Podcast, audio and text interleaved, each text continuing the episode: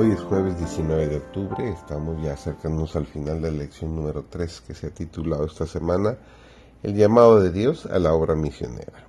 servidor David González, nuestro título del estudio de hoy es Empezar por donde estás. Cristo ordenó a sus discípulos que empezasen en Jerusalén la obra que Él había dejado en sus manos. Jerusalén había sido escenario de su asombrosa condescendencia hacia la familia humana.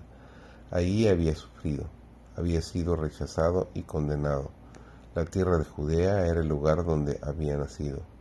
Allí, vestido con el atavío de la humanidad, había andado con los hombres, y pocos habían discernido cuánto se había acercado el cielo a la tierra cuando Jesús estuvo entre ellos. En Jerusalén debía empezar la obra de los discípulos, en vista de todo lo que Cristo había sufrido allí y de que su trabajo no había sido apreciado. Los discípulos podrían haber pedido un campo más promisorio, pero no hicieron tal petición. El mismo terreno donde él había esparcido la semilla de la verdad debía ser cultivado por los discípulos. La semilla brotaría y produciría abundante mies. En su obra, los discípulos habrían de hacer frente a la persecución por los celos y el odio de los judíos, pero esto lo había soportado su maestro, y ellos no habían de rehuirlo. Los primeros ofrecimientos de la misericordia debían ser hechos a los homicidas del Salvador. Nos estamos acercando al final de la historia de esta tierra. Pronto nos encontraremos delante del gran trono blanco pronto habrán pasado vuestras oportunidades para trabajar. Por lo tanto, trabajad mientras se dice hoy. Cada verdadero creyente, con la ayuda de Dios, puede ver dónde está el trabajo que debe realizarse. Cuando el ser humano colabora con la voluntad de Dios, se hace omnipotente y el obrero puede crear oportunidades. Vigilad las almas con quienes entráis en contacto Buscad oportunidades para hablarles una palabra oportuna.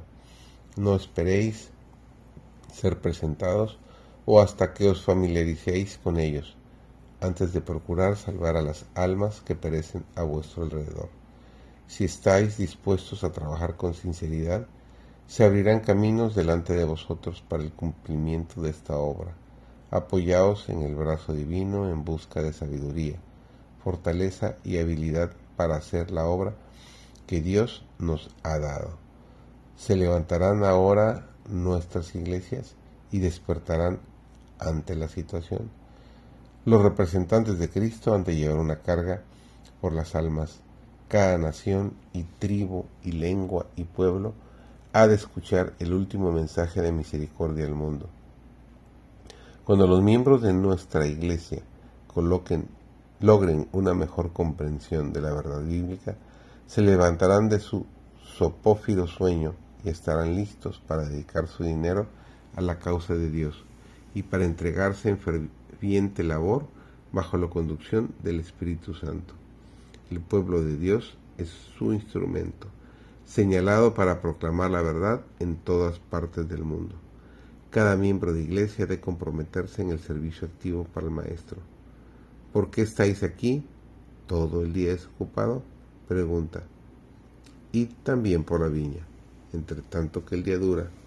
La noche viene cuando nadie podrá trabajar. Así que aprovechemos el tiempo ahora y cumplamos la misión que el Señor nos ha encomendado.